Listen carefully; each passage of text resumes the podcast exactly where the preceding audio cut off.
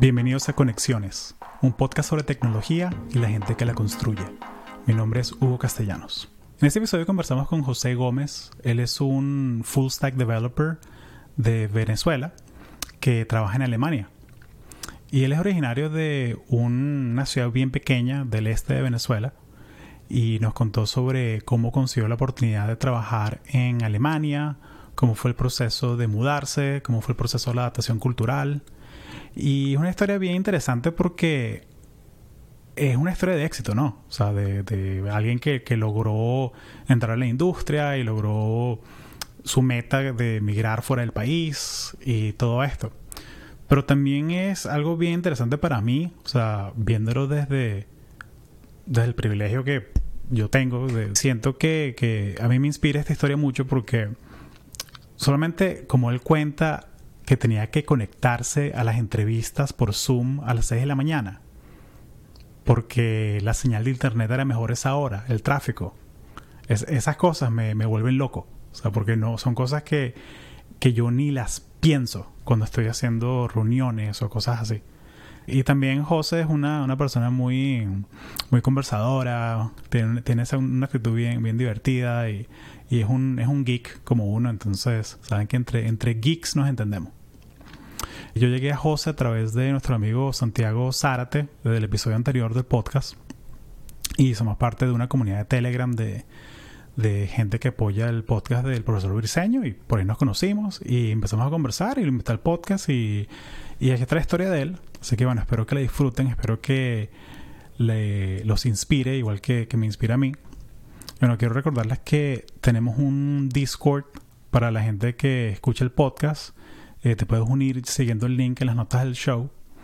Y también hacemos reuniones vía Zoom cada dos semanas. Hacemos reuniones de, networking para conocernos entre nosotros de manera informal. Hacemos cuartos para conversar eh, de a dos personas, para eh, hacer networking, para conocerse un poco mejor, compartir experiencias, compartir herramientas para llevar tu carrera al siguiente nivel. Y es una manera también de ayudarte a ti que estás trabajando remoto desde tu casa y estás cansado ya de tanta reunión por Zoom, así toda formal, toda seca, así todo, todo estresado. Eh, y quieres conocer a gente como tú, gente que está en la industria, gente que, que escucha el podcast. Eh, este Meetup es una buena opción para eso. Y bueno, si quieres unirte al Meetup, eh, puedes unirte a través del Discord ahí los anuncio. Si no quieres meterte al Discord, también puedes meterte a la lista de correos del podcast que está aquí en las notas del show. Y bueno, espero verte ahí en dos semanas. Una pequeña advertencia. Tuve problemas de audio con el micrófono de José. Entonces hay partes que se van a escuchar un poco bajito. Traté lo más que pude de mm, ajustarlo de hecho, hice un live stream editando el episodio en YouTube. Estuve desde las 12 hasta las 2 y 38 de la tarde editando. Así que bueno, hice el mayor esfuerzo que pude para ajustar todo. Y bueno, espero que lo escuches, espero que lo disfrutes. Y si partes con el audio bajo, mis disculpas. En el próximo episodio trataré de que sea mejor. Pero bueno, igual siento que la historia de José es bien interesante y es muy inspiradora y espero que te agregue valor. Gracias. José, eh, bienvenido a Conexiones. Gracias por hacer el tiempo, pana. Eh, tú eres uno de los raros escuchas de que se vayan todos. Nos conocimos por el, grupo de Telegram que, tenemos de, gente que apoya el podcast de Briseño, que más que un grupo sobre un podcast, parece un grupo de, de informática un foro de, de developers. alto y bajo. Hay días que es los fans de Elon, hay el otro día que son los el grupo el, cooperativa en contra de Elon, ¿sabes? Todos los días cambia. Toda una junta de condominio y ya. Sí, pero está interesante eso porque yo, yo siento que, sobre todo después de la pandemia, esas comunidades virtuales han, han florecido, como han crecido mucho la gente se ha acostumbrado como a, unirse y participar y... Eh, ¿Cómo lo ves tú? ¿No? ¿Lo sientes así también? Creo que eso involucró más en que había más gente online. Eso, ¿sabes? Hay bastante más tiempo libre porque nadie puede salir. Y no, no hay suficientes manualidades para hacer, así que el Internet salió como un recurso barato ahí. ¿Qué, qué vamos a hacer? ¿Qué buscamos para hacer? ¿Qué comunidad podemos hacer para participar y matar tiempo un rato? Claro. Y bueno, eso también tiene sus altos y bajos, ¿no? Muy bueno para las comunidades constructivas o para nosotros, que el grupo creció bastante durante la pandemia y eso, pero también crecieron otras comunidades no tan bonitas. Es así. Mira, y cuéntame sobre ti. ¿Qué, ¿De parte de Venezuela eres tú? Yo, yo nací en Carúpano, lo que viene siendo el estado Sucre. Yo me crié en Cumaná. Yo Carúpano tanto en tanto me crié en Cumaná. Yo me, me considero más de Cumaná que de Carúpano. Este, pues nada. De ahí para allá, no hay mucho, honestamente. Yo estuve toda mi vida en Cumaná. Ahí estudié. Y después, entrando a la universidad, ya yo tuve muy claro que iba a ser informático. no, fue muy difícil. Entré a la universidad bajo, bajo el... O sea, que el gobierno entró en 2000 tantos y empezó a convertir ciertos institutos universitarios en universidades. Y yo entré justo después que convirtieran el Instituto Universitario de Tecnología Cumaná en una universidad cuyo nombre es muy largo. Es muy largo. Le ponen un nombre de una persona o algo así.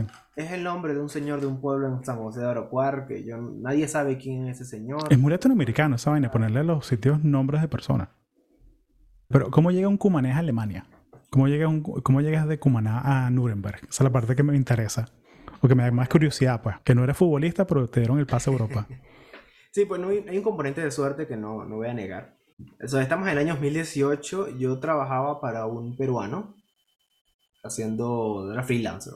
Cualquier cosa que saliera por ahí, yo, yo era, pues. Hay que hacer. Yo hice cosas para compañías que no puedo. No sé si puedo decir o no, honestamente, pero yo me guardo el derecho de decirlo. Un par de cosas del gobierno peruano hice también, tratados. ¿sabes? Yo nunca yo nunca aparecía y mi nombre no aparece en esas cosas, pero yo sé que las hice yo.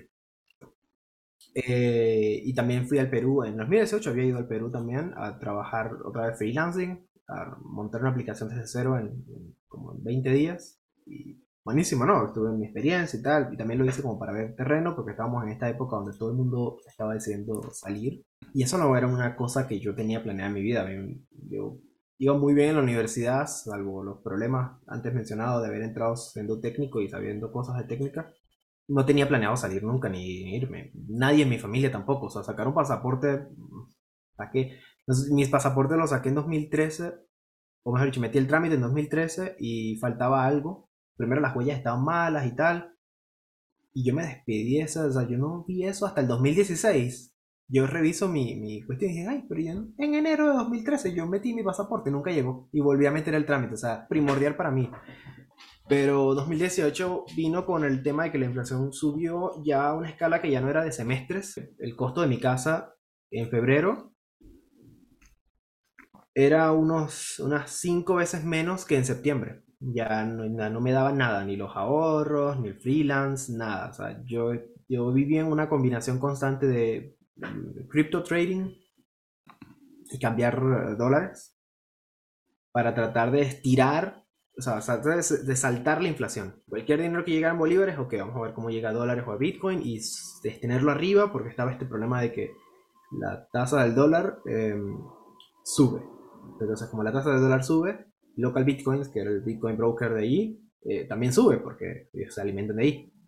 Pero entonces el Bitcoin sube, eso hace que el número de ahí suba. Entonces Dollar Today ves también local Bitcoin si se está subiendo, entonces va otra vez y sube. Un positive feedback loop entre ellos dos. Era horrible, era horrible. Y ahí empecé a buscar alternativas porque tenía tres trabajos, bueno, dos, casi tres. Tenía un trabajo fijo, freelancing con el peruano que comenté. Hacía freelancing en otra compañía. Eh, separada de esta por, por Cumaná. Y de tanto en tanto tenía freelance en una cuarta compañía. Y con todo eso no daba, la verdad que no daba para mantener la casa. Yo tuve que moverme de mi casa a un, a un profesor amigo mío, me, me, agradezco que me haya dado eso, me, me, dio un apartamento que él no estaba ahí viviendo. Y entonces estuve viviendo allí sin tener que pagar porque allí estaba en pleno centro y tenía señal. En mi casa se robaron todas las antenas y no tenía señal para nada. Entonces, yo vivo del internet. Y sin tener internet, pues ya me quedé sin plata. A costilla de cuidar unos perros. Entonces tenía que cuidarle los perros al profesor y todo bien.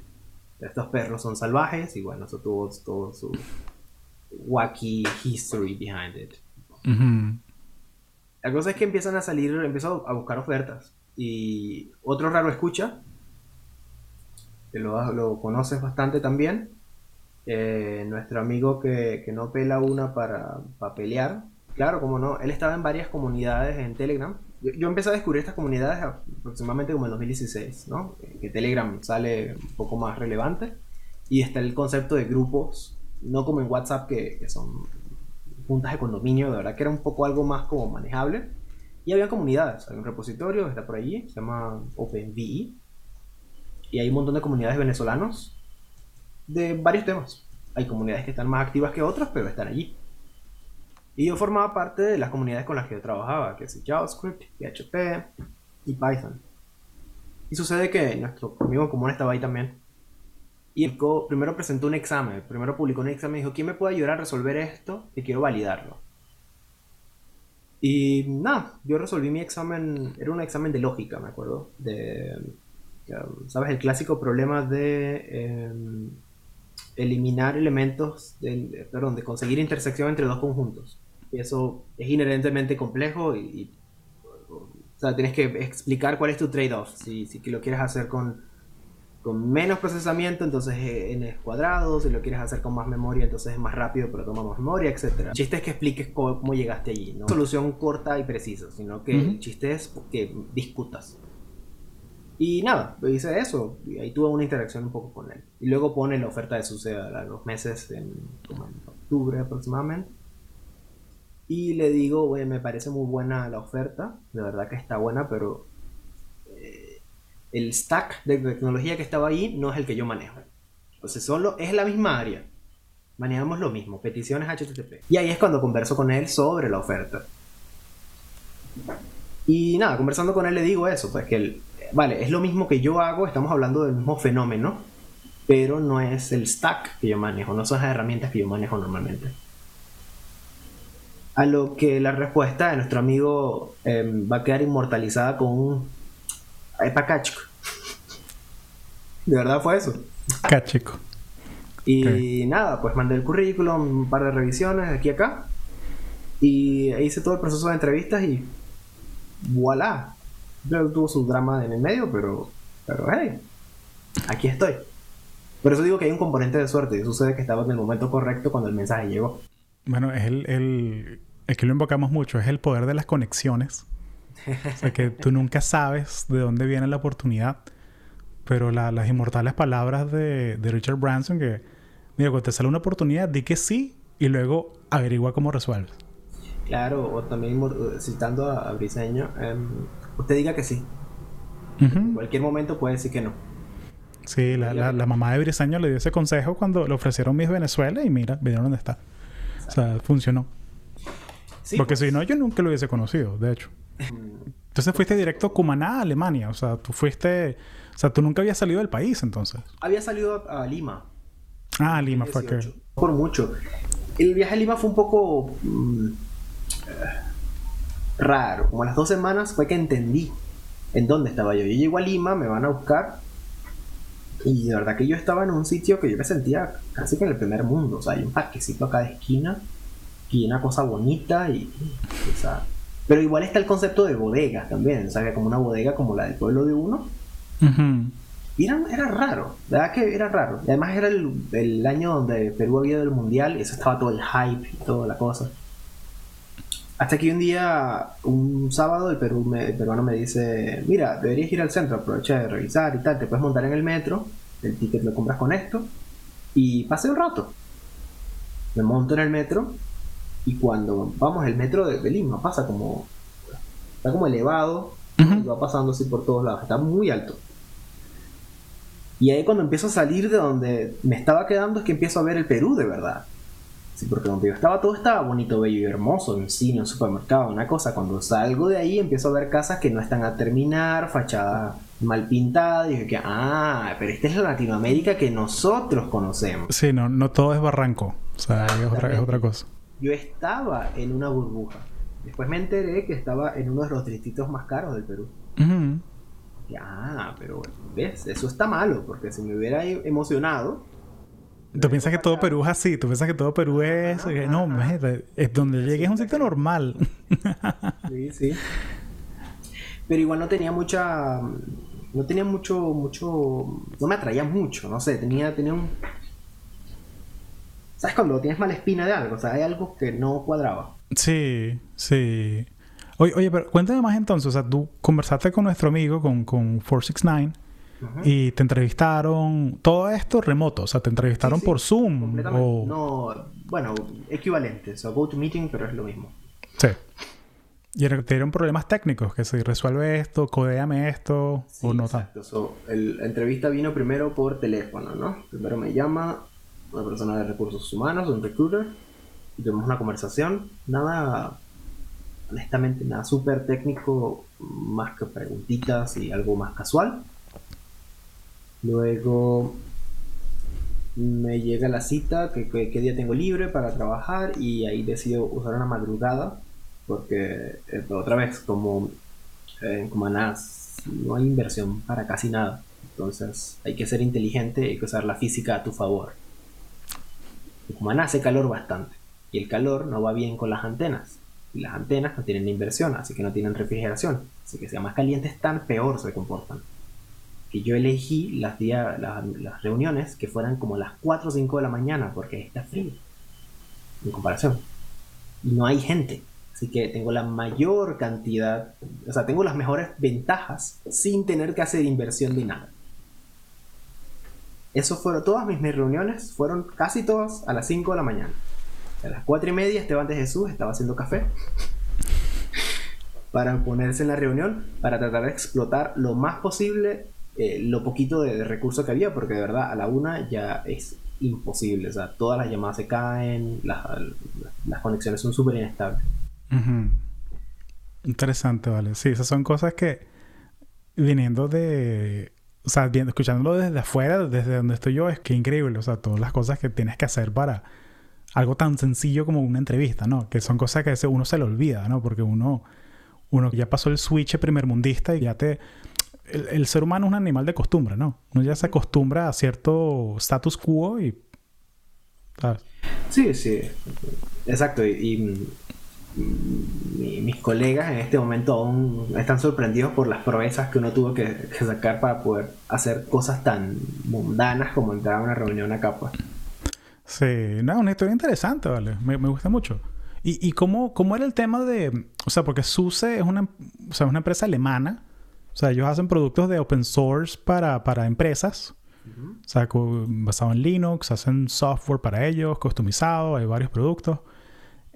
Empresa alemana, o sea, le pusieron pero a que tú no hablabas alemán. No, de, de hecho eso no es un problema para SUSE. Primero, yo no sabía que era SUSE, para, para empezar. Yo, yo conocía Sí, como que SUSE, yo me compro una SUSE aquí en la esquina, pan, en la repera. ¿Qué te pasa? Esa es la SUSE que yo conocía. Pero no, yo conocía OpenSUSE como la distribución, pero no con mucho. Siempre usé eh, pues Debian y, y derivados. Cuando entro acá, eh, explícitamente la oferta tampoco decía nada de que el alemán fuera mm, restrictivo, ni mucho menos. Ujú. En SUSE hay una cultura de en cultura internacional.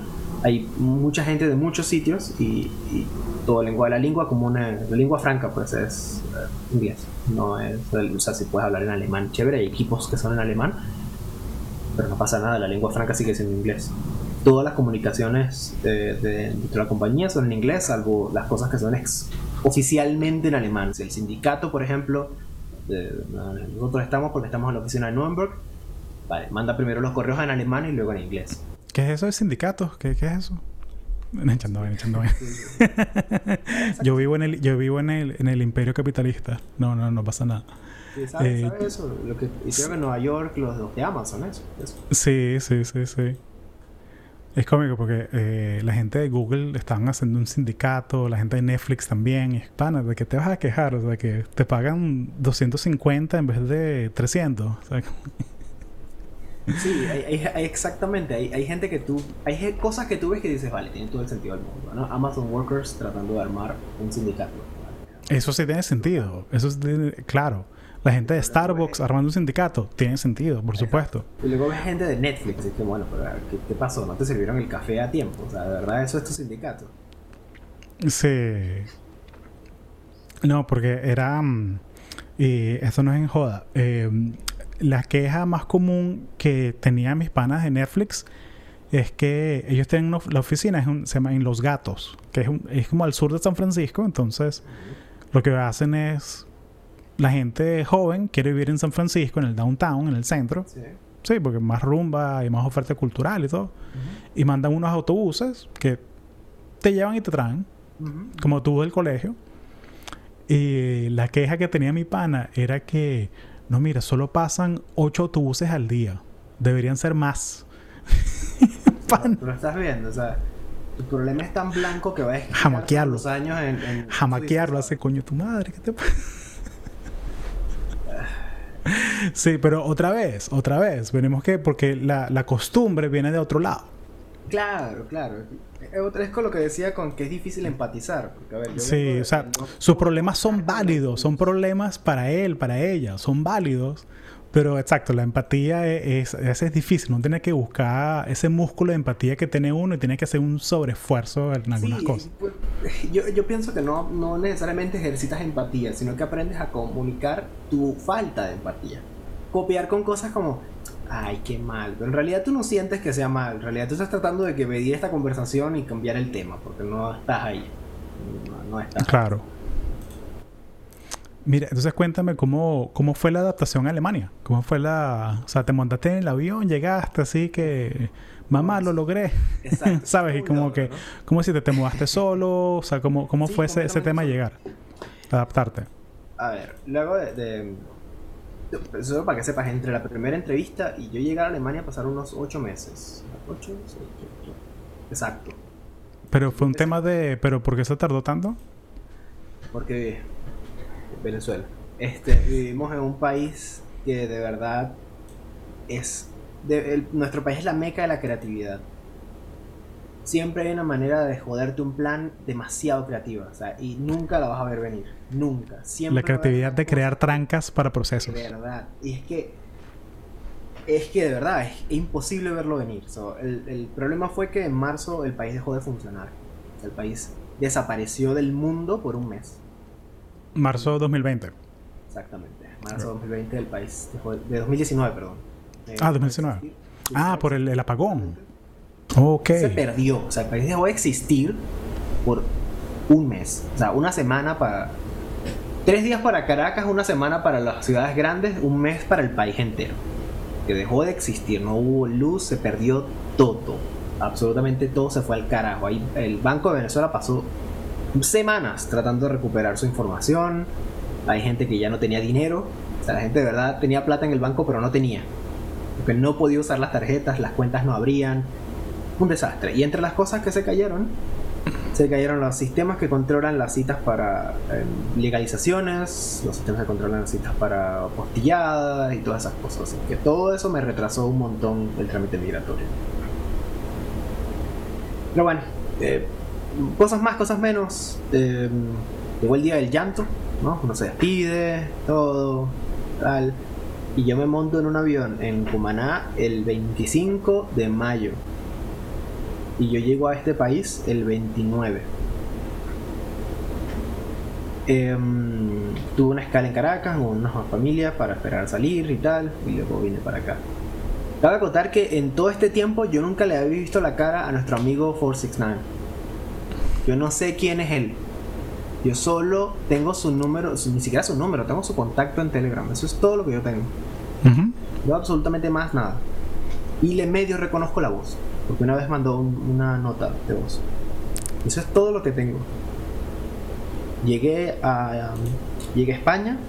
Mi primera comida europea fue una ensalada César de rodilla.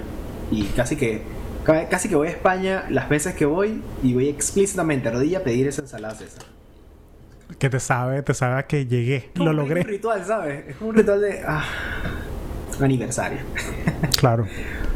Vale, y luego de eso eh, empezó el vuelo hacia Frankfurt y ahí empezaron las cosas. Yo en Frankfurt, bajo del avión Y bueno, no sé tú en el 2000 qué tanto, qué tanto tengas eso, pero em, voy a citar a, la señora esposa de, bueno, no esposa aún, de 469. Pero ella dice que todos los venezolanos tienen PTSD. Sí, sí, de cierta manera. Yo tengo mi PTSD más de la pandemia, más reciente.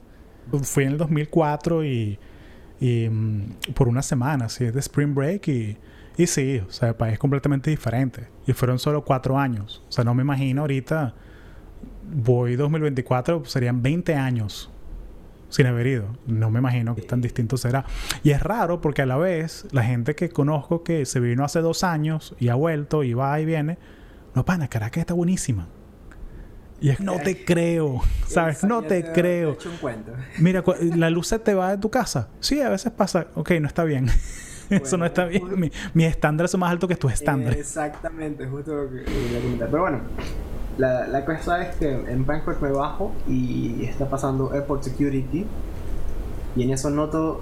Es que Airport Security normalmente no va completamente armado. O sea, van uniformados y quizás llevan el armamento en el bolsillo y tal. Estos eran unos señores que iban armados hasta los dientes. A lo que los guardias me pararon. Se venga por acá. Nada, tuve una conversación con los policías y, me preguntan qué llevas ahí en la maleta. Y yo, bueno, la maleta lo que llevo son sueños e ilusiones, señor. No mentira. ¿De pana dijiste eso, pana? No, no, mentira, no, mentira. Y, que, mire, ¿y por qué José Daniel le encontraron el cadáver en...? Porque se puso cómico con policía. Sí, se puso popi. No, ¿qué llevas en la maleta? Que si llevas tabaco, llevas algo que pueda fumar, ¿tú fumas? No, no, nada de eso, yo no fumo. ¿Ya qué te dedicas? Yo soy informático. Me revisaron la visa y dijeron, ah, soy inofensivo. Sigue de largo. Pero eso me quitó tiempo. Entonces, este, el aeropuerto de Frankfurt está en inglés, la mayoría, pero no todo está en inglés. Entonces estuve corriendo a intentar encontrar el tren, tal. Encuentro el tren y me volví un culo, me metí en el tren, tal, por fin. Es gigante, men. Ahí tú uses dentro del aeropuerto y tal. Yo, he hecho escala varias veces y, es gigantesco. Es un. Es como un, es una ciudad. Sí, sí, son dos, dos, ¿cómo se llama? Dos módulos. Dos terminales, ajá. Ajá, y entonces yo llegué, la, la que hay que tomar el bus, entonces tienes que llegar. Hay un señor que me estaba explicando en alemán cómo tomar el bus. Y yo, señor, yo no sé alemán. Inglés, y que yo no sé inglés. ¿Qué sabes tú? Y yo, que francés. Vale, a ver. y medio en francés con señas fue que, ajá, que tome este autobús, que la segunda parada te vas, vale, me monté mi autobús. Uh, eso de verdad horrible, horrible. De verdad que, que, ahí empiezas a experimentar lo difícil que es tener una barrera de lenguaje. Y, lo que, y algo que no sabes. O sea, yo crecí 25 años sin saber que era una barrera de lenguaje. Yo aprendí inglés, estudié inglés porque mi papá me inscribió en una academia de inglés. Durante muchísimos años cuando era niño, pues no tenía nada que hacer. Y vale, en inglés me bandeaba, pero yo no usaba inglés en Cumaná, nunca. Más que mi trabajo, pero o sea, no a llegar a la bodega y que, please, give me, te dan tres cachetadas. eso no se usa. Pero llegas acá y dices, vale, sí lo voy a poder usar. Y, resulta que no. no, tampoco hay. Uf, fue, fue malo. La, primera comida en Alemania también fue súper cuesta arriba. O sea, veo un pan con una cantidad de salchichones de comercial. O sea, de verdad, como, como, como cuando Maite hacía los comerciales de Plum Rose. Un pan con 7 kilos de jamón. Pues así, pero de salami. Y yo, uff, este pan se ve buenísimo. Dame uno me dan el pan frío como un muerto. pero, pero no hay microondas, un horno. Y, yo no pude transmitir esa idea. O sea, eso no, no hubo manera. Y, las mujeres hablaban inglés, pero no. Eso no entendí. O sea, eso no cayó. Ese concepto de calentar el pan no cayó. Sí, debe ser algo así. Echarle un pedazo, un hielo al vino.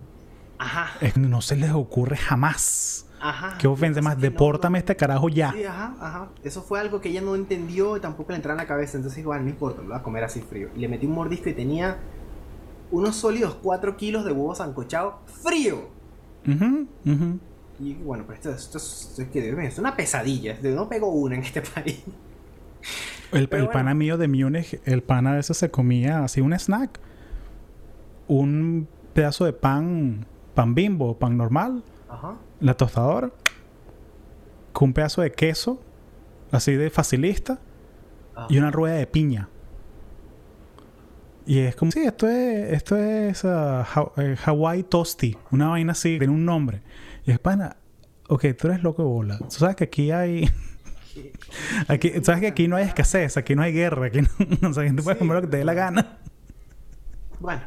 Eh, pero bueno, pero son cosas, ese es shock cultural, es parte del shock cultural, Exacto, ¿no? exacto. Y tienes la barrera del idioma también, que yo también pasé por ahí, esa, una escala en Múnich, una vez me acuerdo que, típica vaina, que es que llego a las 11 de la noche y el otro vuelo sale a las 6 de la mañana.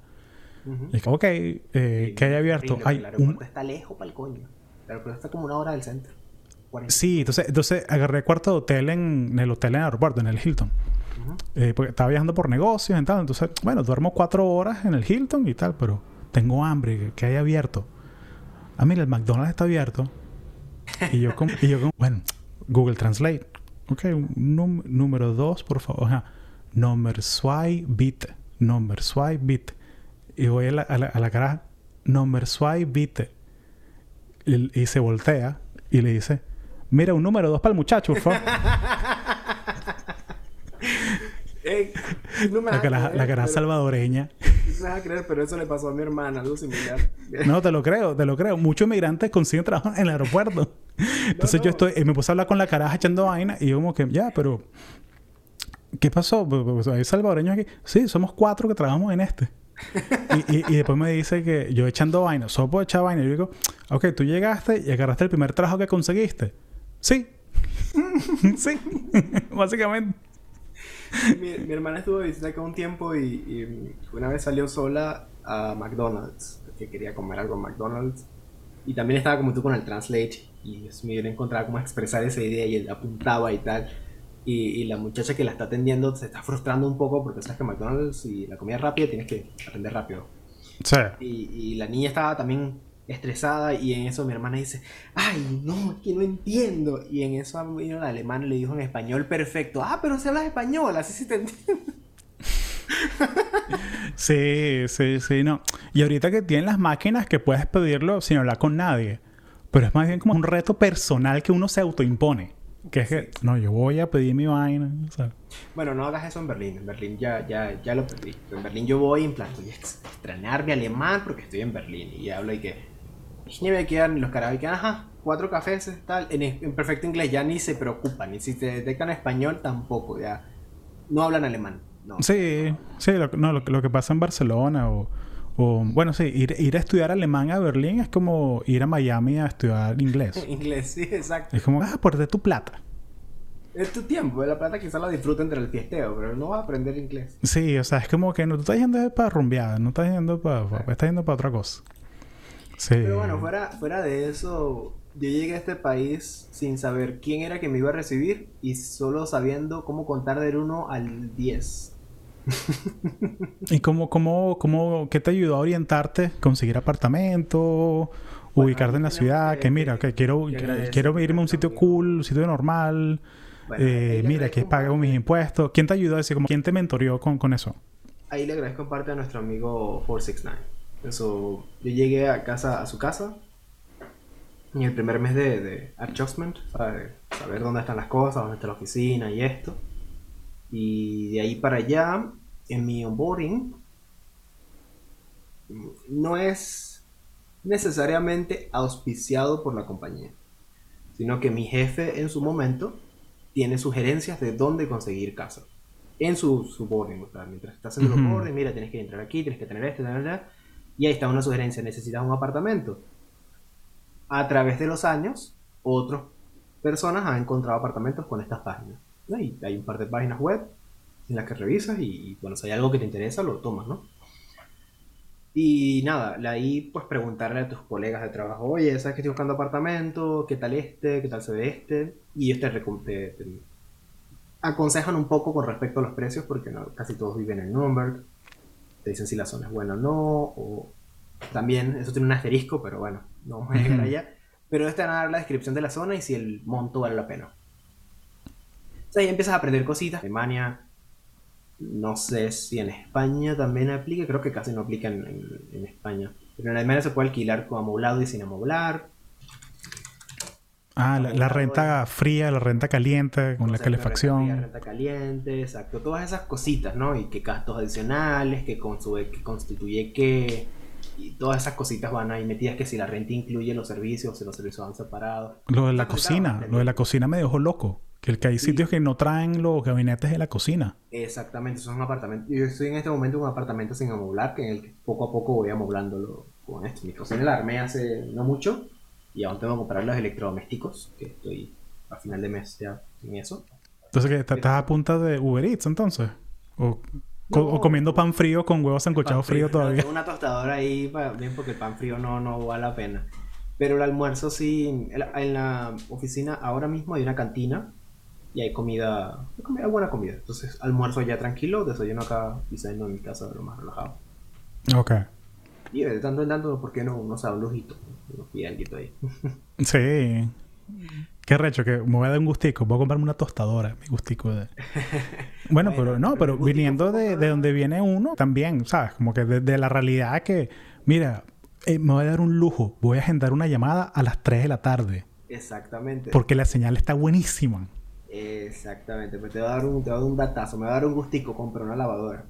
Chamo. ¿Sabes lo sabroso que es no tener que salir a hacer lavandería en pleno invierno? Divino. Sí. Bueno, imagínate, la gente que escucha el podcast en, que vive en Nueva York o en San Francisco te están escuchando con envidia, así como que... Exactamente. O sea, porque no es que tenga mucho espacio. Bueno, en fin, volviendo al, eh, el onboarding y tal, aprendes también que el espacio en Alemania, importante, o el espacio en Europa en general, es mucho más valioso que en Venezuela. Venezuela, no es el caso ahora, pero Venezuela solía ser un país donde todo el mundo tenía un pie de tierra. Ahora no es el caso por, bueno, circunstancias, no caer en eso. Pero todo el mundo tenía un de tierra. todo el mundo tenía algo para construir o algo donde caerse muerto. Así sea un pedazo de tierra metido en el campo, pero eso es un pedazo de tierra al fin. Y por lo menos tiene 100 metros cuadrados. Es más o menos un tajo decente para la mayoría de las personas. Casi todo el mundo vive en un área eh, en promedio. No más de 100, no menos de, 40 metros cuadrados. Está más o menos como por ese rango. Y es bastante espacioso. Una casa para una familia entera cabe ahí.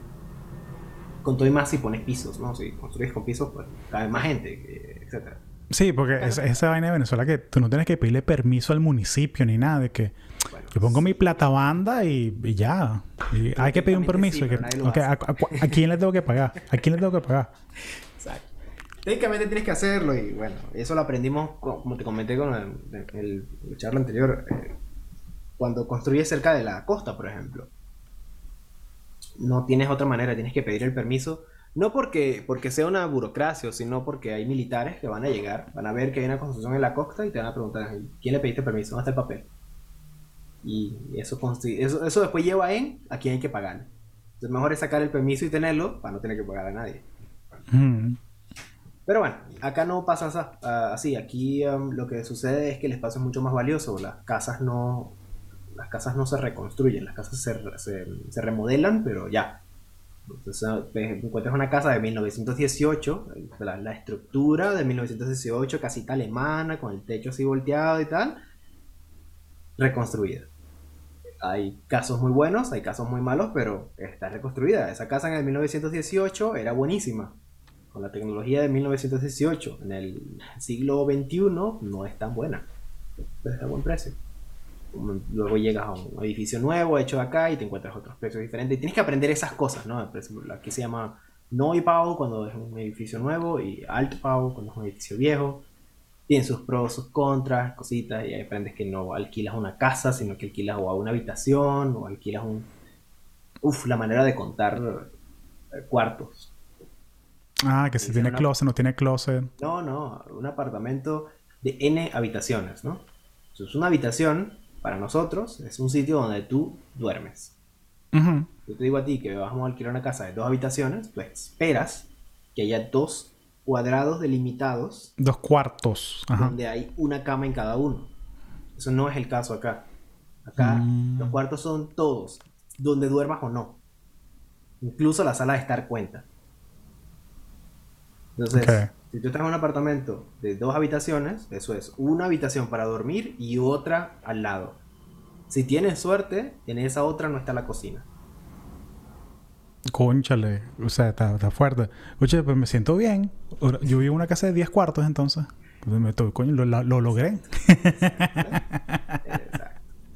Sí, pero oye, no, que, que, que interesante esa vaina. Sí, pero son cosas que uno aprende ahí y me imagino que también depende de qué, qué temporada de tu vida estás. O sea, si tú estás, estás recién llegado y no sé si tienes pareja o... o- o- No, pero, no, he estado, estaba soltero. o sea, pero, claro, las prioridades cambian, ¿no? Si tienes pareja, de repente casaste, vas a tener chamos, de repente el espacio viene con un premium, de repente, mira, el apartamentico en el downtown, no sé, mejor este porque está más cerca del mejor kindergarten o lo que sea. Exacto, empiezas a, a considerar otras cosas que están Sí, valorar otras cosas. Sí, bueno, eso, yo también pasé por ahí. Yo vivía en una región un poco más cerca del centro, ahora vivo un poco más alejado y el transporte no es tan prominente, digamos así. O sea, sí tengo varias conexiones, pero no, no pasan tan frecuentemente como donde vivía antes. Ujú. Pero aquí, pues, no hace ruido nadie. La verdad que muy relajado, muy tranquilo. Y tengo un parque muy cerca acá, grande, donde está el lago y tal. Y cositas que a mí me gustan, pues. Ahora Sí, sí, tener naturaleza cerca es tan importante para mí también. O sea, ahorita yo, o sea, tuvimos suerte que compramos aquí frente a un lago que tiene una, mm, un running trail alrededor Ajá. y con un bosquecito y tal. Y está chévere porque es por las mañanas, para resetear el cerebro, está, está buenísimo. Sí, sí. O sea, como después del almuerzo, está- está muy chévere tener, tener ese acceso y sobre todo trabajando desde la casa. Que, conchale, eh, como que es- esa delimitación trabajo, vida personal es, es difícil, pues. Y tener varios cuartos ayuda.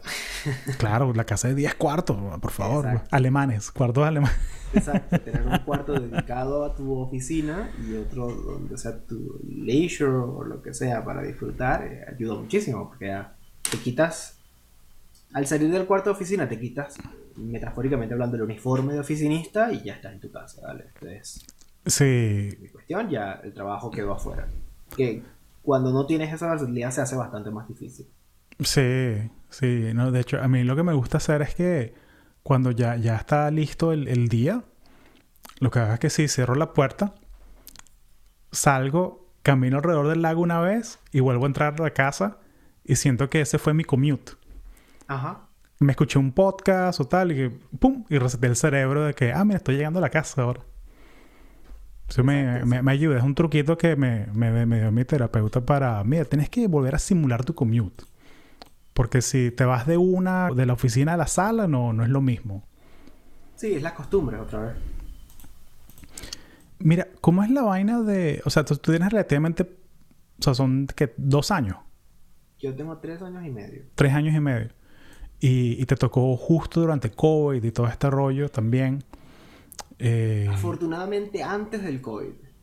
claro, o sea, pero, está- pero estás dentro del país durante COVID, ¿no? Sí, ya estoy, exacto. Claro. ¿Y cómo, cómo es el proceso de, de- de crear comunidad? O sea, de hacer amigos en, en, en la ciudad. O sea, tienes tu, tu gente del trabajo, pero ¿cómo, cómo es el proceso de... ¿Es difícil? Eh, ¿O qué te ha funcionado? so, es difícil cuando no tienes la barrera del lenguaje, ¿no? Eh, Nuremberg es una ciudad bastante... No es grande, tampoco es pequeña. Vamos a dejarlo ahí, ¿no? Es suficientemente pequeña como para recorrerla en un par de días. Suficientemente grande como para tener un metro. Varios metros. varias líneas de metro y varias líneas de tranvía. Em, y también está esta distribución de que los pueblos cercanos están vía tren súper cerca. En 10 minutos con un tren ya estás en otro pueblo. Lo cual es buenísimo, eso te, eso te conecta con bastantes personas. Pero definitivamente tienes que estar en... Tienes que formar parte de la cultura. Y formar parte de la cultura viene de, la mano con muchas cosas, entre tantas, saber el idioma. Saber el idioma ayuda muchísimo a conectar. Así de sencillo, es todo. Si no, si no hablas lo que se habla localmente, no es que no puedas, pero se te va a hacer más cuesta arriba. Lo segundo es participar en actividades locales, ¿no? Aquí hay pues de todo. Todo el mundo tiene todo. Puedo, puedo dar los ejemplos más bizarros. Aquí hay una comunidad de caballeros medievales. Oye, excelente. Qué cool. Ahí, Yo, yo me metería de una, o sea, porque, o sea, aquí, aquí las hay también, pero es muy diferente ir a hacer la, la reunión de, del cosplay eh, si tienes un castillo de verdad. Ajá. Creo que eso hace la diferencia, yo creo que. Eso justo lo hacen allí. Aquí, en la, Nuremberg es la ciudad amurallada. Y hay un castillo en una circunferencia como de unos, digamos, 4 kilómetros más o menos. Y hay unas partes donde las paredes del castillo tienen un hueco en el medio, ¿no? Y uno dice que debería ir el, el río con los caimanes ahí. Pues ahí, en una de esas zonas, hacen sus reuniones cada, cada una vez al mes. ¿Te, ¿Te has acercado? No, he visto las fotos, pero no he estado en vivo, porque es que verdad no me ha cuadrado nunca el horario, pero estaba en, he visto las fotos que llevan su, su armadura y su espada y la cosa, o sea, en plan, serios. Y hay un bar acá que se llama Finnegans Taverne, que también tiene tono medieval y ellos también se reúnen allí. Y es tener un sótano donde te dan comida medieval, o sea, platos bastante locales con mucho feeling medieval. De verdad se siente hecho con, un cuchillo de palo. Qué fino, vale. Qué chévere. Sí, no, eh, todas esas cosas es que esas comunidades que se crean son, son geniales. A mí me gusta mucho. O sea, aquí hay aplicaciones como Meetup o Eventbrite que que la gente postea sus meetups y la gente va, la gente, o sea, porque imagínate, o sea, si vives en una ciudad que hay un millón y medio de personas, hay gente para todo, o sea, hay gente metida en cualquier cantidad de cosas, ¿no? Aquí había mucho, había mucha onda con, ah, ¿cómo se llama? Couchsurfing. Ajá. Pero Couchsurfing murió luego de la pandemia por, por obvias razones. Pero antes, antes hacían muchos eventos de meetups de latinos, o meetups en inglés, o meetups de cualquier tema en particular. Había uno que me gustaba muchísimo que era mm, el cine acá, no sé si lo volvieron a hacer. El cine acá tenía eh, sneak preview, se llama. Que es básicamente un cada dos. Un lunes cada dos semanas ponen una peli nueva en la cartelera. Entonces puedes verla ese lunes sin anunciar, no, déjame rephrase. Dos lunes al mes cambian la cartelera, o agregan o quitan películas. Sneak preview puedes ver una de esas películas que van a poner sin saber cuál es. te venden un ticket que dice solo sneak, eh, sneak preview. tú no ves qué película es. llegas, te sientas y ahí, la que caiga esa es. Mm, Con suerte te tocan películas buenas. Me tocó una una vez sobre... Sí, las curan bien. Eso depende, otra vez. Con suerte te tocó una buena. Um, whistleblower en, en British...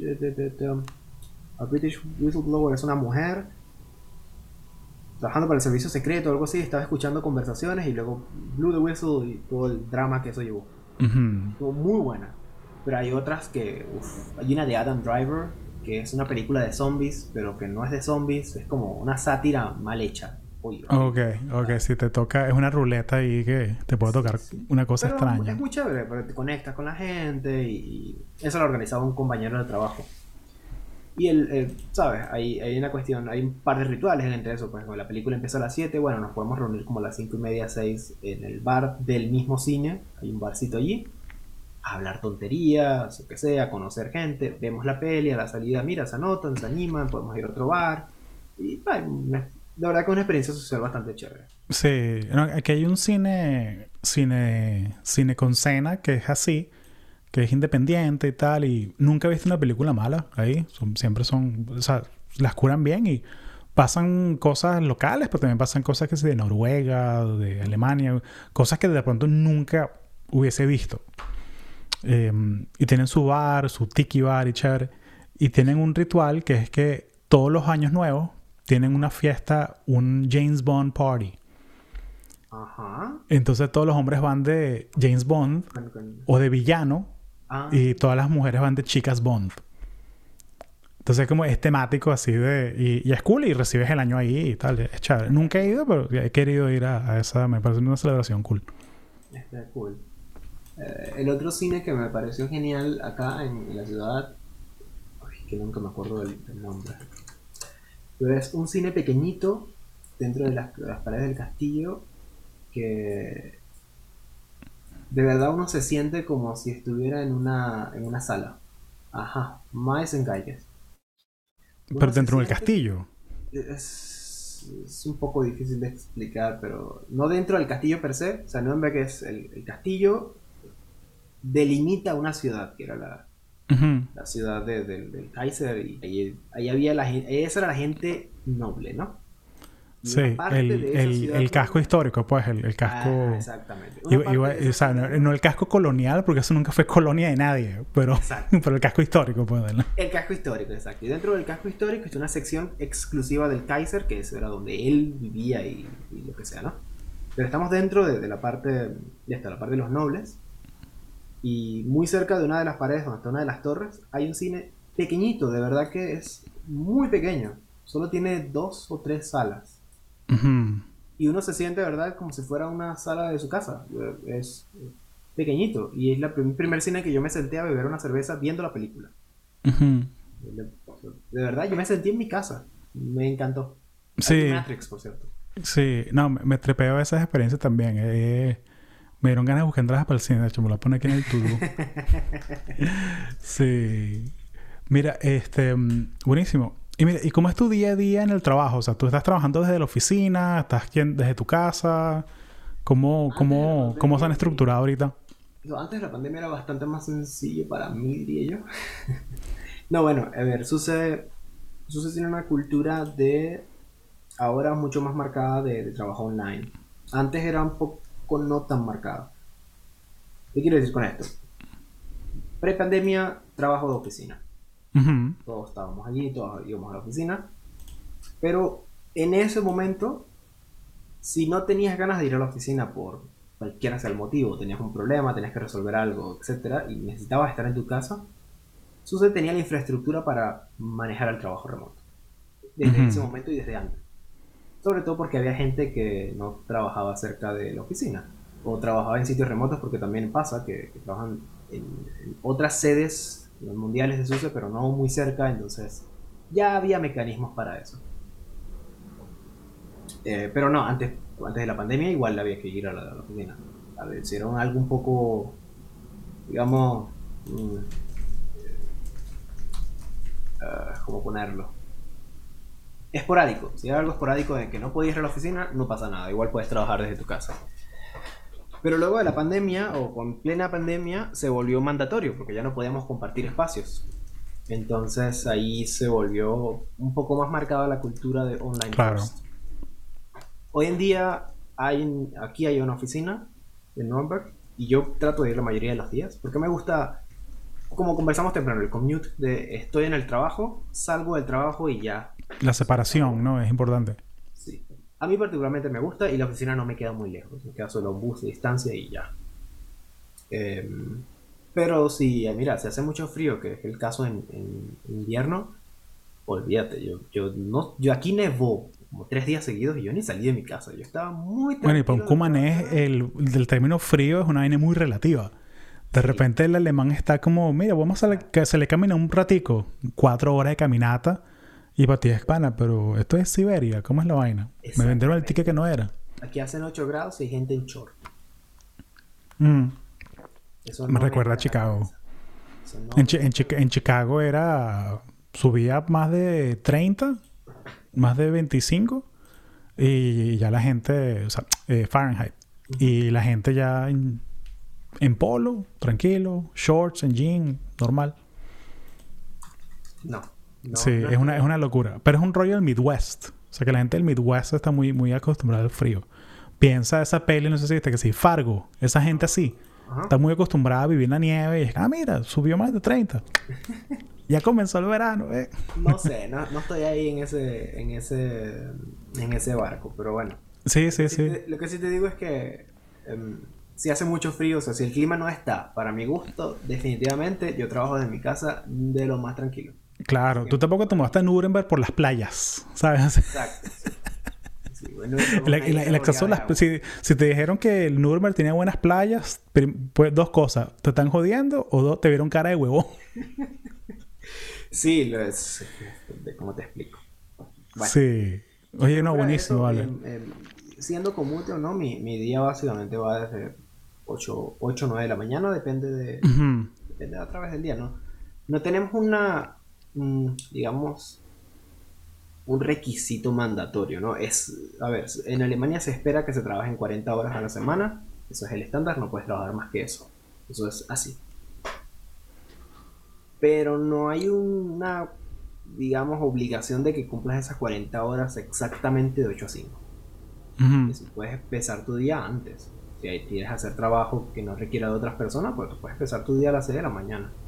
Trabajar, y tener una pequeña descanso, digamos 9, de 9 a 10, eh, sabes que no tiene, no ves meetings, qué sé yo, y continúas a las 11, as you wish.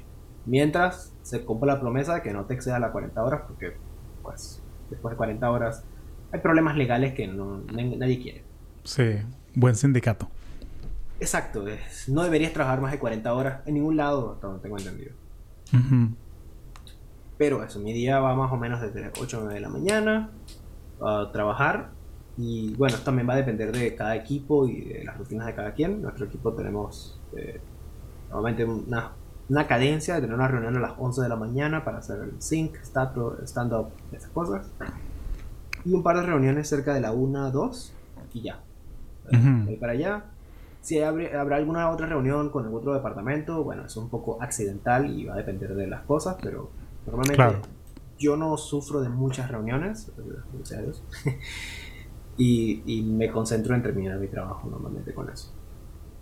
me encanta, dale. Me encanta, es bien estructurado todo. Y, y ahorita, ¿qué, eh, ¿qué stack usas eh, más que nada en tu, tu día a día que, puedas compartir?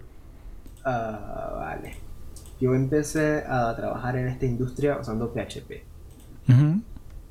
Extraño trabajar con PHP, no te voy a mentir tú y Zuckerberg extrañan PHP. Uf, de verdad. No sabes lo bonito que es. Pero bueno, luego de eso empecé a trabajar con JavaScript y Python. Luego llegué acá. ¿Te acuerdas que te comenté que, um, el, stack de acá no era compatible con lo que yo sabía? Era porque yo era PHP, C, Python, uh, C++. Vale.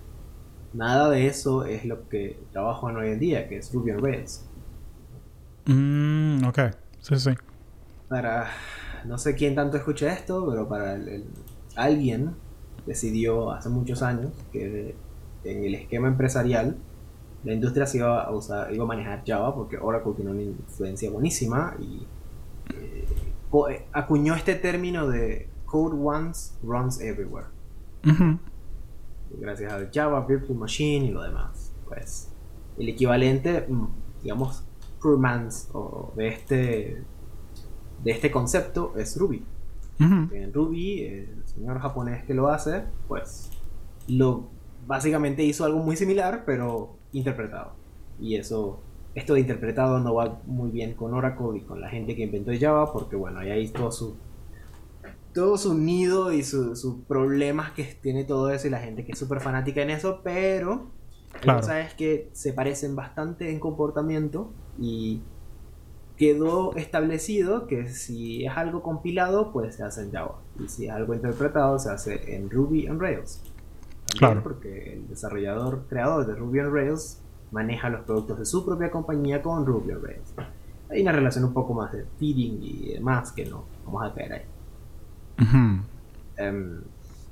Pero se lo sorprenderá muchísimo saber que eso está en todos lados. Hay un montón de sitios que están hechos en Ruby on Rails, incluyendo GitHub, por ejemplo. ¿En serio? No sabía que, que corría en Ruby. pero sí, hay un montón de, Tiene un montón de dependencias con Ruby on Rails. Sí, o sea, módulos y cosas así, pero... es interesante, no sabía. nunca, nunca me he metido con Ruby. Yo soy... Eh, o sea, yo soy Python más que nada y Python SB, que Python SB es que nos inventamos un... Dentro de Intel nos hicimos un pseudo Python para validar los chips y los procesadores, pero no, no sabía. Interesante. Mastodon también está hecho en, Ruby on Rails. Mastodon, el competidor de. Una competidor, pero una alternativa a Twitter descentralizada. Sí.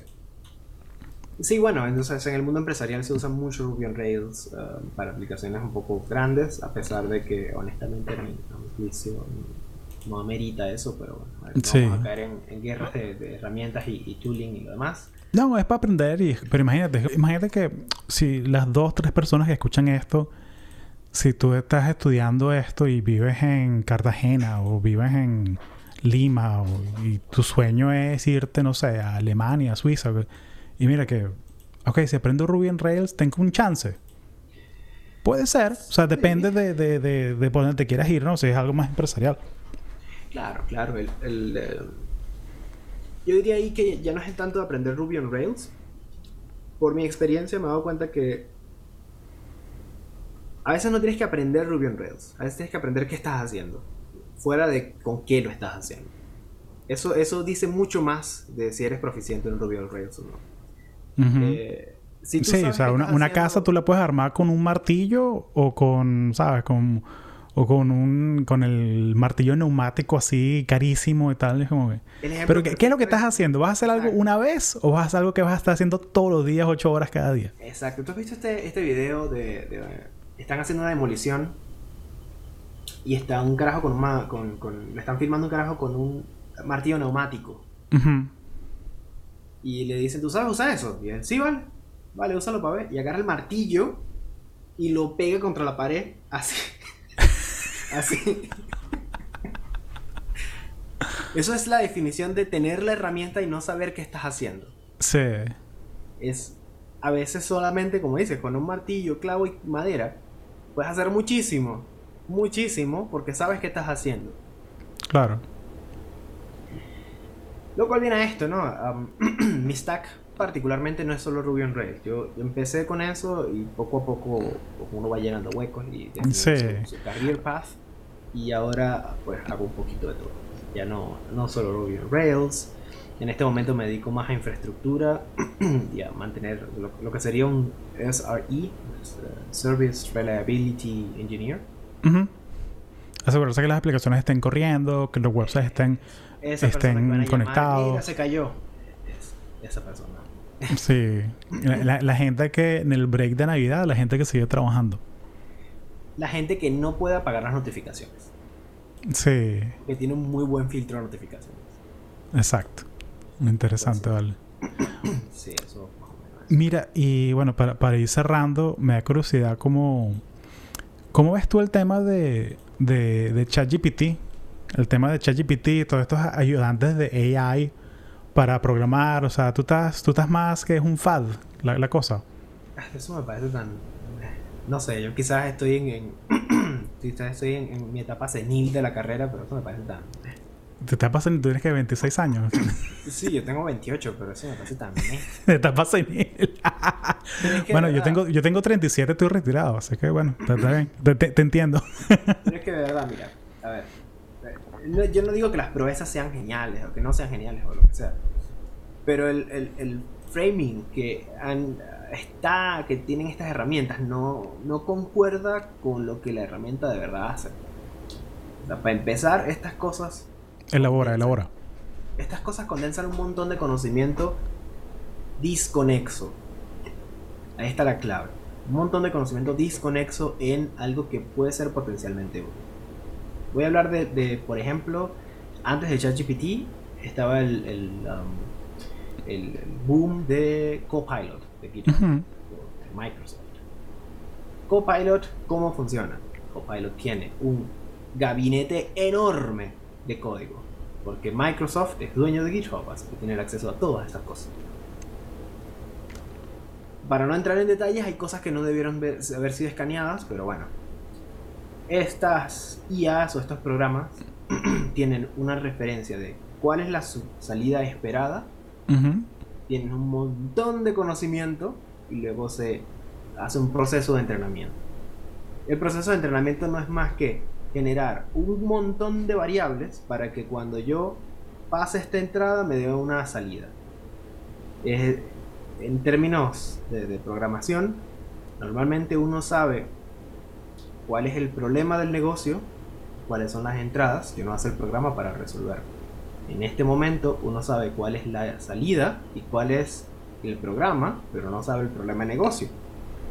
Y depende también de, porque está Machine Learning y está IA y son dos cosas ligeramente diferentes, pero ahí depende a quién le preguntes, pueden ser completamente diferentes. Entonces tienen, tienen una permutación de estas tres cosas que mencioné, dependiendo del área de la que hables.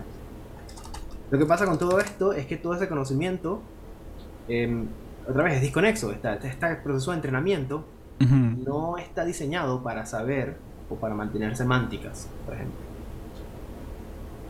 Copilot, le dices, yo quiero un algoritmo para que ayúdame a programar Quicksort. Entonces, escribes un comentario, aquí hay una función de Quicksort que acepta un entero.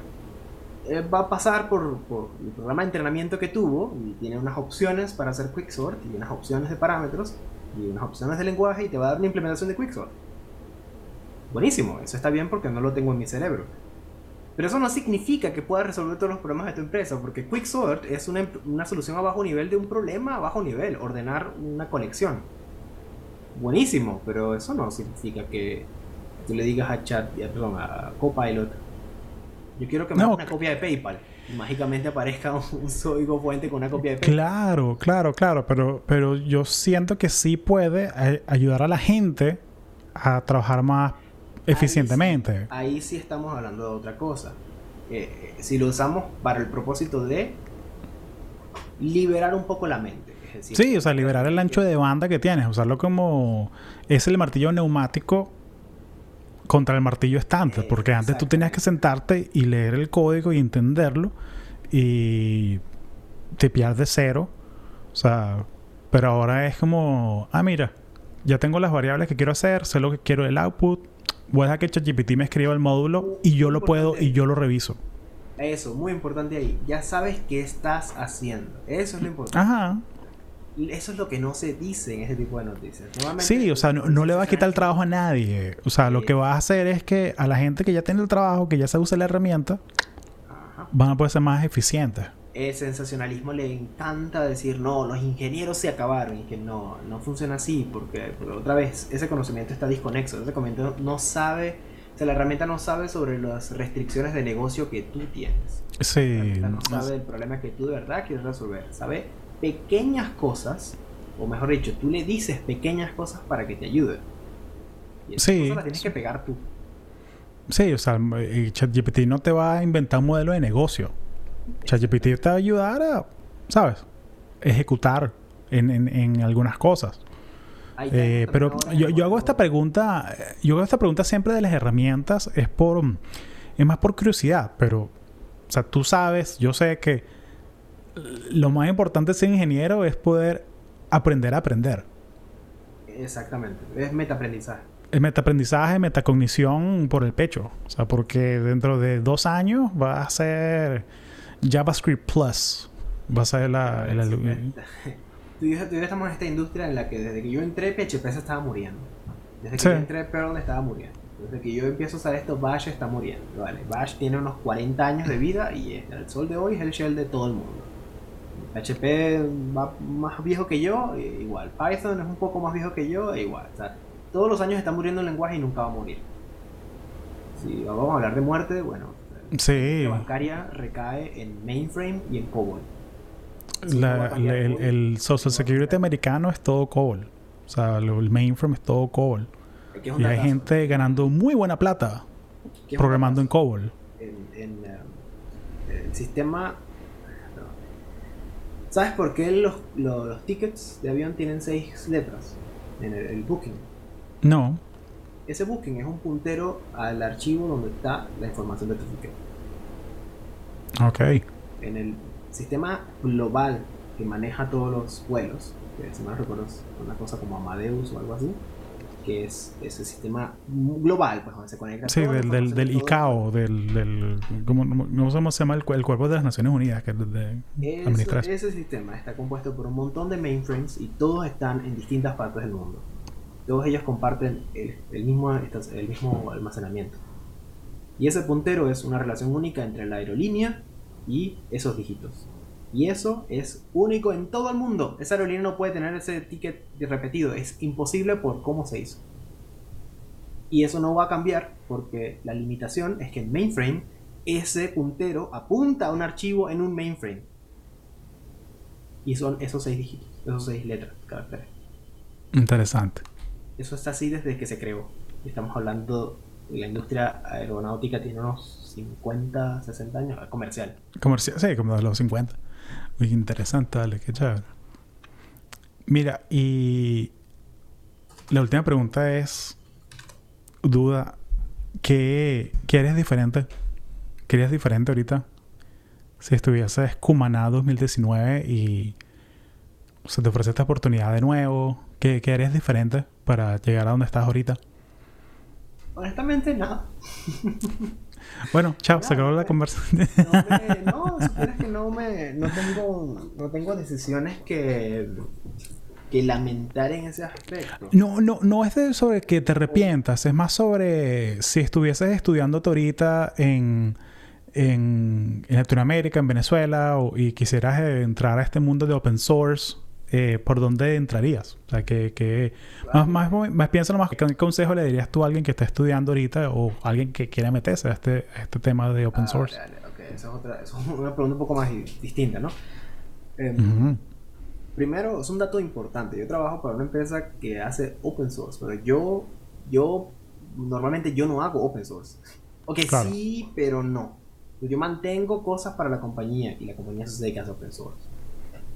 Em, y eso es muy importante esa distinción porque depende de quién le preguntes en la compañía, puede decirte o darte mejores datos de cómo entrar en open source. A mi experiencia particular, yo le recomiendo a todo el mundo que entre en esta carrera a revisar las cosas que usa.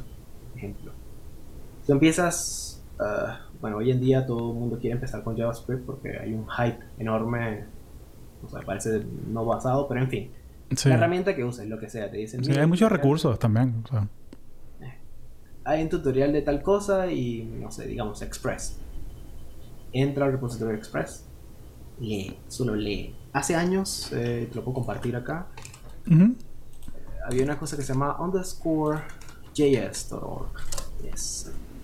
Underscore, no, underscore no, perdón.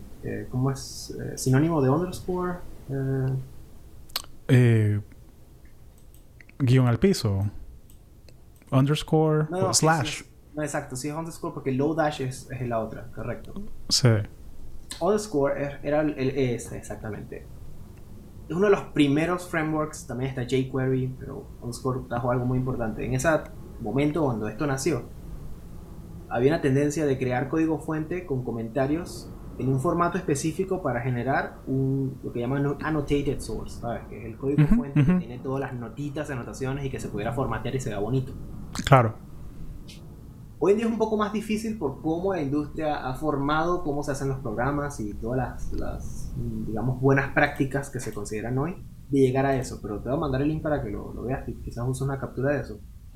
El annotated source de, de underscore es un archivo larguísimo con explicaciones de todo lo que está pasando. Exactamente qué, hace y qué no hace. Yo recomiendo enormemente encontrar algo así para el tooling moderno. Cualquier cosa que tú quieras aprender, intenta buscar una annotated source code de eso que estás haciendo para que veas qué hace. con eso aprendes muchísimo más, porque no solo aprendes a usarlo, sino aprendes qué está haciendo. Y eso es una de las grandes fallas de, de esta industria hoy. Que hoy muy poca gente sabe qué está haciendo. Muy poca gente sabe eso. El chiste de me fui a Stack Overflow, copié y pegué y funcionó y seguí mi vida es real, porque pasa mucho. Es un chiste, uno se ríe, pero de verdad sucede muchísimo. Y eso es un problema, porque hay momentos en el que eso no es una solución. Tu problema es tan específico que Stack Overflow no ayuda. Entonces ya entramos en el punto del que no sabes qué estás haciendo. Mi consejo es saber qué estás haciendo, porque eso da pie a proponer soluciones. Por ejemplo, yo, yo hace años pensaba que Rubio es un lenguaje eh, estereotipo. Rubio es un lenguaje Jeva. Hoy en día. que ese va a ser el nombre del episodio ya. Sí, el Rubio lenguaje Jeva. Hoy en día me gano la vida con eso. O sea, el pez muere por la boca. Cuando, cuando tengas un. Si, si alguna vez tienes un chamo o una chama y, papá, ¿cómo llegamos a Alemania? Tu papá aprendió un lenguaje Jeva y le dieron un trabajo. Por eso somos alemanes ahora. Pero justamente por estas cosas, em, yo tengo mi nombre en un par de contribuciones en Amazon y en Ruby on Rails por problemas que no están solucionados en las librerías. Y no están solucionados porque pues yo me fui hasta el código fuente y empecé a ver qué hacían vale, cuando, cuando tú no tienes ni idea, es útil usar estas cosas que te, que te menciono sobre underscore.js porque hay mucha documentación, mucho comentario sobre qué está haciendo, qué no está haciendo. Y verdad que es bastante útil para un principiante que no tiene mucha idea de cómo leer el código, ¿no? Pero cuando ya tienes un poco más de experiencia, de experticia, ya puedes prescindir de ciertos comentarios porque ya sabes cómo se comporta la máquina. Y entre tantas cosas, pues tenía unos problemas dentro de la compañía, un par de challenges que no había manera de solucionarlos sin tener que reescribir parte de la librería. Y ahí es cuando llego a, ok, ¿quién hace esto? Claro. Ah, esto lo hace eh, DHH, en Ruby on Rails, esto lo hace Amazon, vale. Vamos a la librería de Amazon. ¿Cómo puedo solucionar esto? Y siempre está el back and forth. Lo puedes hacer en, dependiendo de la guía de contribución, puede ser un issue o cualquier cosa que ellos usen para manejar preguntas. Y ahí te encuentras, tienes una pequeña conversación. Mira, tengo este problema, he hecho esto y esto y esto y esto y no encuentro solución y está el, la conversación y a lo mejor puede terminar en, mira, esto es una funcionalidad que nunca subimos, que nunca surgió, que no era un, problema en el momento o lo que sea, estás dispuesto a contribuir. Vale, ya que estás metido en el problema, tú puedes decir sí o no. Y ahí hay, ¿sabes? Ahí está tu oportunidad para entrar a poner tu nombre en un proyecto de, de open source. Pero todo está en saber qué estás haciendo otra vez. Claro, es más, más fundamental. Es, o sea, tú puedes, esta obsesión de hacer las cosas rápido, de, pero es igual, mira, patinar las ruedas del carro, pero si no estás apuntando donde es, pues no vas a llegar. Exacto. Vas a llegar a algún lado, pero no, de pronto ese no es donde tú quieres ir. Eso es muy importante, eso es muy importante. Hay, hoy en día sí, sí se puedo, pasa que eso otra vez es un, agradecimiento eh, two-folded, ¿no? Por un lado está muy bueno que hay muchas más oportunidades para hacer cosas rápidos, para hacer prototyping, que esto antes era, un, antes horrible, o sea, empezar un proyecto desde cero en PHP era sentarse, diseñar una base de datos, conectar, poner consultas SQL, que las cosas, que los campos aquí y acá, dale, de ahí te pasabas una semana en analizar, montar tu propio componente de base de datos, luego hay que hacer control de routing y lógica de negocio, ¿vale? Tres semanas, con eso llevabas que sí, un mes y medio y apenas habías rozado la superficie en hacer el fondo. O sea, no habías llegado siquiera a resolver el problema del negocio. Ahora, vale, entras 3, 4 comandos más tarde y ya tienes un web server corriendo, conectado a base de datos, con modelos inteligentes y todo. Y buenísimo, porque con eso tienes muchas cosas para hacer rápido. Pero toda esa comodidad viene con un precio. Sí. Que tú no sabes que está haciendo eso. Claro. claro. Luego, cuando empiezas a aprender, te das cuenta que esas herramientas justamente ese es el precio, que como tú no sabes qué está haciendo, pues no necesariamente va a ser lo que tú piensas que está haciendo. Claro, o sea, ¿cuál es el nivel de abstracción, no? Con que estás cómodo. Y otra vez es un trade-off. Es un trade-off. Es un trade-off. O sea, de repente no, no... Mire, mi meta es llegar a la playa en 40 minutos, pero a mí no me interesa saber cómo funciona la combustión de mi carro. Exactamente. A mí no me importa el medio ambiente. No me importa si es un carro eléctrico o, quema diésel 5 millas por galón. Te, si te importa el medio ambiente, pero no lo ves. Tú solamente ves que, ah, bueno, si uno se monta en el carro y llega a la playa. Y después cuando coge un poco más de experiencia, coño, pero este carro el coño no joda, ¿vale? Exacto. Prefiero irme a una bicicleta y vale, pero tú no sabías eso. Primero llegaste a... claro, es como que, ¿qué, nivel de abstracción estás cómodo, no? O sea, es como, sí, de repente el martillo que estoy, estoy, loco con las analogías hoy del martillo. El martillo que hoy, que estoy usando de repente es el mango de madera, es de un árbol en extinción y vaina. Y, aquí, aquí pasa mucho con la comida. O sea, que, que, tú estás comiendo comida y es básicamente corn syrup. Si es lo más barato, es como puro corn syrup. Y de repente, bueno, voy a comprar la mantequilla de maní fancy, así la más cara y tal y divino. Y ve los ingredientes. es peanuts y aceite de palma. Ajá. Y los gorilas, panas, pobres gorilas, chamo, no jodas. Pero qué rico está este sándwich. Exacto, exacto. Entonces, sí. Oye, José, buenísima conversa, me divertí mucho. Eh, aquí, desde aquí tu LinkedIn para que la gente conecte contigo. Eh, ¿Algo más que quieras comentar? Uf, pues um, Mira, si, quieren entrar en este mundo, la verdad que, eh, como dije temprano, la curiosidad es sin duda una muy buena herramienta. Va a pasar muchísimo cuando empiezas a caer en, sectores de la industria especializados. Allí la movilidad puede volverse un poco más escasa, pero eso no significa que tú no tengas que perder la tuya. Y, y si eres mujer, te voy a decir este dato importante esta industria no ha dejado de ser, ha mejorado, pero no ha dejado de ser misógina. De manera que otros sectores de la ingeniería no han dejado de ser misóginos. Pero eso no va a significar que tengas que terminar tu carrera por el maltrato de otra persona. No, no les des ese placer a nadie.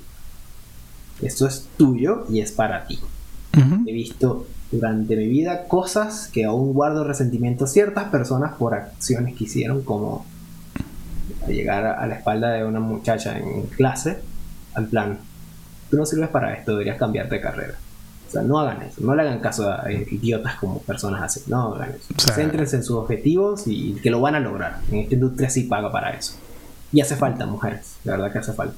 Sí, hace falta muchos ejemplos y si hay gente nueva escuchando ahorita, váyanse a conexiones.io y ven todo el catálogo de gente que ha pasado por aquí. Y es 60-40, hombres y mujeres. Y es por diseño, a propósito. Es para eso. Porque hay, que agarrar ejemplos, hay que, hay que agarrar ejemplos y, está difícil planear tu carrera si no sabes que es posible, ¿no?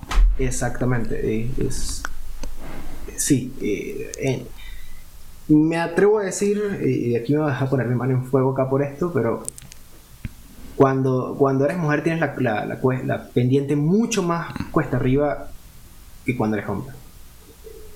Incluyendo los backgrounds culturales que puedas tener. O sea, es automático. Y por eso mismo, vuelvo y repito, es tu logro.